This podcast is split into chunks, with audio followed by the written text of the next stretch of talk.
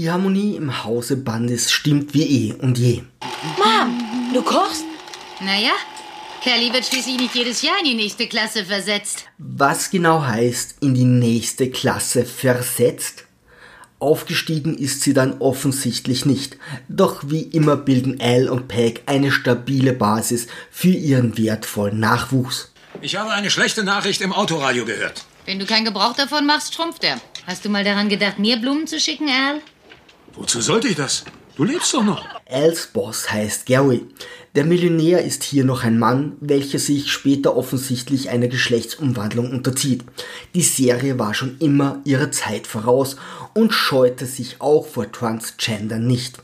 Schande über die Hausfrau, die damals versucht hat, die Serie abzusetzen.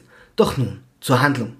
Gary ist mit einem Flugzeug über dem Meer abgestürzt. Wie wär's, wenn wir seiner Familie etwas schicken würden? Ja. Was hältst du von der Taucherausrüstung oder einem Schlafsack?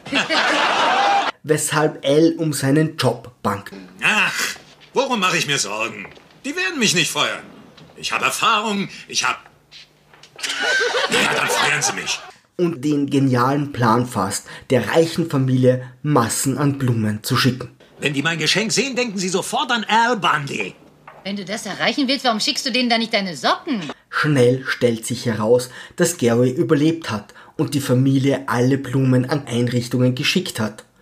Al erkennt, dass sein Boss noch nicht einmal von seiner Existenz weiß und fordert in einem Schreiben, dass Gary ihn im Schuhladen besuchen und ihm für seine herausragende Arbeit als Schuhverkäufer gefälligst Respekt zollen soll.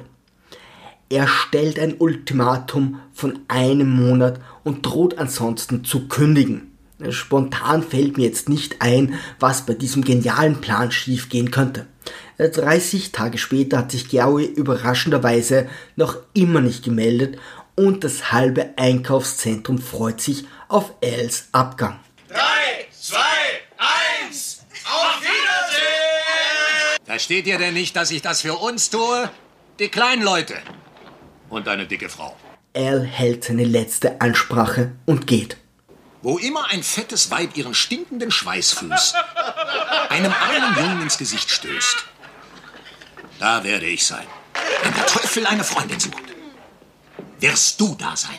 Am nächsten Tag wird vollkommen überraschend leider klar, dass sich Al und Peg nicht rund um die Uhr ausstehen können.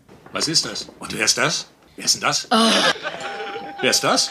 Doch unser kluger Schuhverkäufer findet eine Lösung, bezahlt einen Statisten seinen Boss zu mimen und ist ein paar hundert Dollar ärmer. Doch wahrt sein Gesicht.